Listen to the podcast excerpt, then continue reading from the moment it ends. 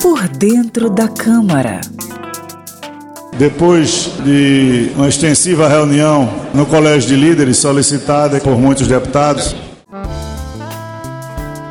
é no Colégio de Líderes que a maioria das decisões sobre projetos a serem votados ou questões administrativas da Câmara dos Deputados são decididas. É formado por todos os líderes de partidos, blocos de partidos, líderes de governo, maioria, minoria e oposição.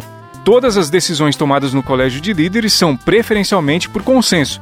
Se não houver concordância de todos, vence a maioria absoluta. Essa maioria é tomada de acordo com o tamanho de cada bancada. Os líderes do governo, maioria, minoria e oposição e dos blocos de partidos não têm direito a voto no colégio de líderes.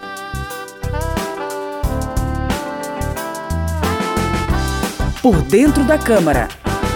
Conheça a linguagem do plenário e das comissões da Câmara dos Deputados de maneira fácil e descomplicada.